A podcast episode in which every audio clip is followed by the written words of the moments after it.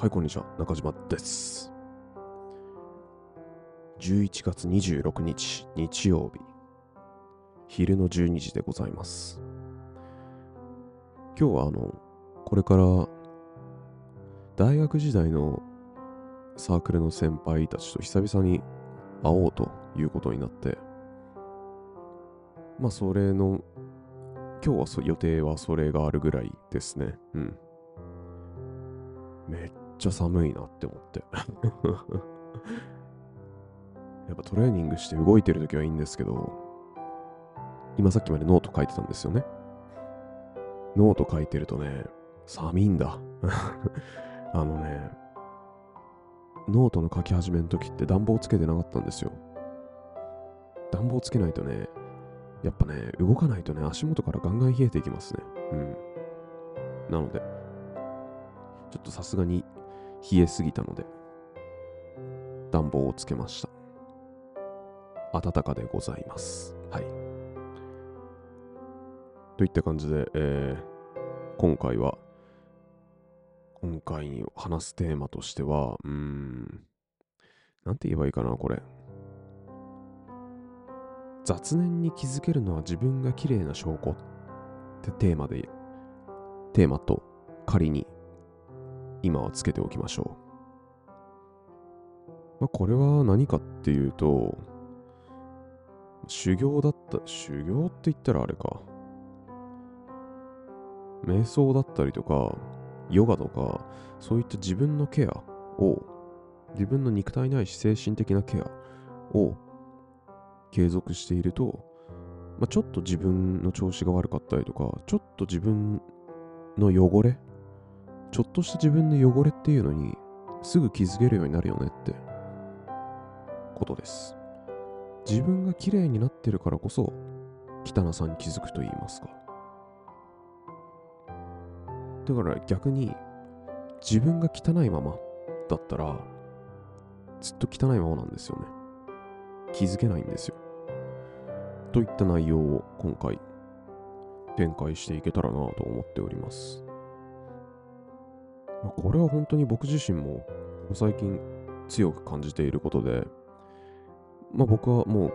このラジオで何回も言っていますが、毎朝基本的に、毎朝毎日か。毎日基本的に朝は太陽礼拝、夜は月礼拝のヨガをやっていて、で、ここさい、ここ数週間で、風呂入るときに、その体洗う前に、まず、ごま油のオイルトリオイルトリートミンオイルトリートメントのセルフケアなるものもやってるんですよ。まあ、そのオイルトリートメント3点のケアっていうものがまずあって、脳天と耳と足の裏をごま油使って、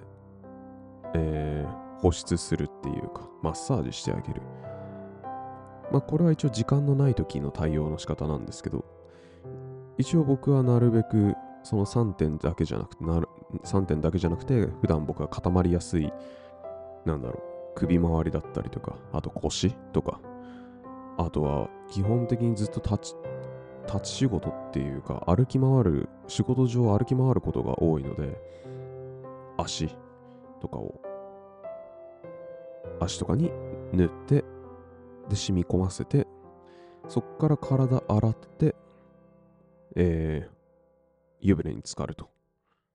そういった生活を毎日送ってるわけです。でもそれっていうのは、なんだろう。やっぱどうしても時間がない時とか、どうしても眠くてしんどい時みたいな時あるんですよ。ほんとつい最近それがあって、えー前日の月礼拝と翌日の太陽礼拝を両方ともスキップしたんですよ。オイルトリートメントもスキップしたんですね。そしたらもうね、体バキバキですよ。うん。すげえ不調っていうか、もうほんと、やるかやらないかじゃ大違いなんですよね。うん。でもこのやるかやらないか大違いってことに気づけるのは、やってきたからなんですよ。うん。毎日、その、太陽礼拝、月礼拝をやったりとか、あとオイルトリートメントはまだやり始めて日が浅いですけど、そういったこと？でちゃんと自分の体に気を使ってあげるとか、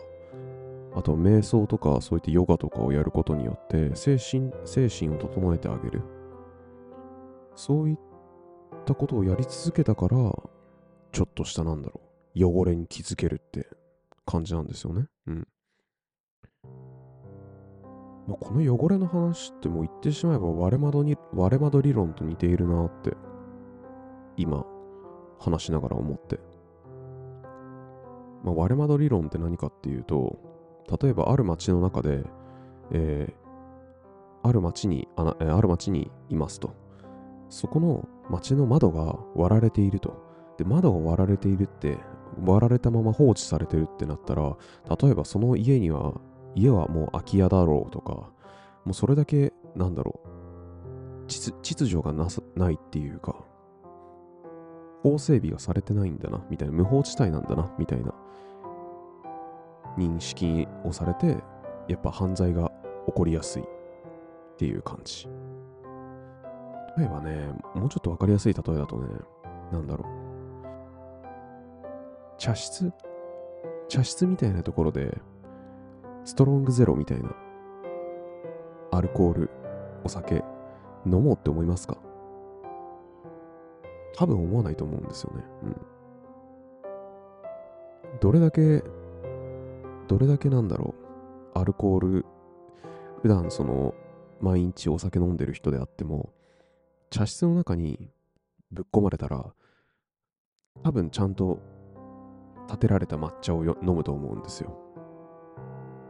そういった、それと多分似てるんじゃないかなと思うんですよね。その自分の汚れに気づけるっていうのは。うん。違うかな？ちょっとなんか自分で話してて分かんなくなってきちゃったや。まあ、つまり、まあ、その自分のケアをちゃんと怠っていれば、ちゃんと綺麗にしていれば、ちょっとした汚れに気づけるよねって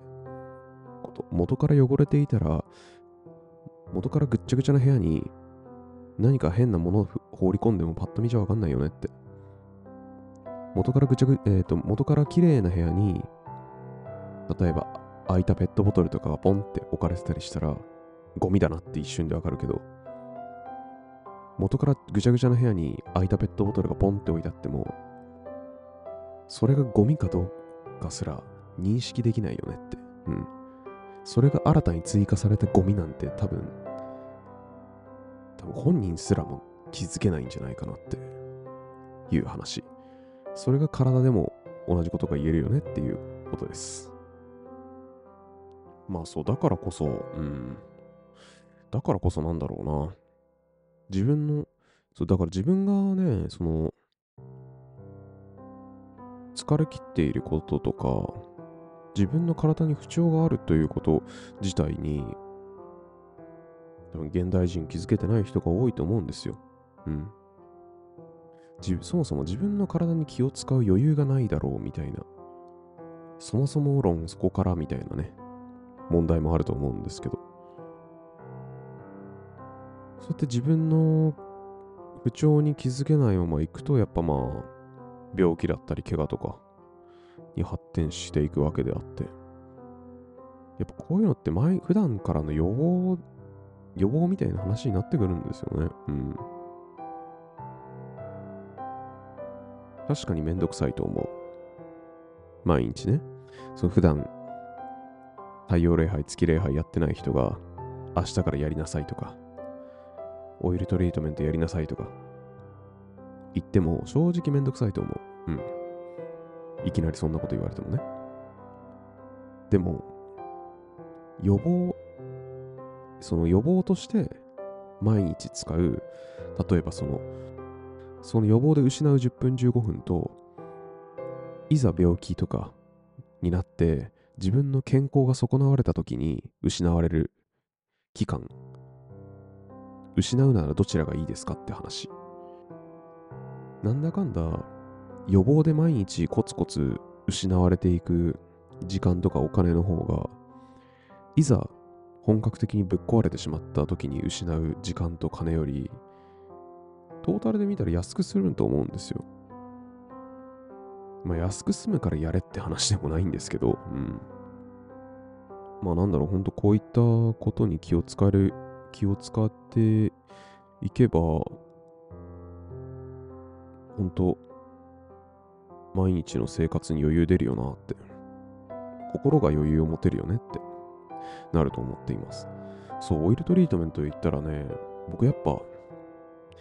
気づいたこととしては、汗をかくことと、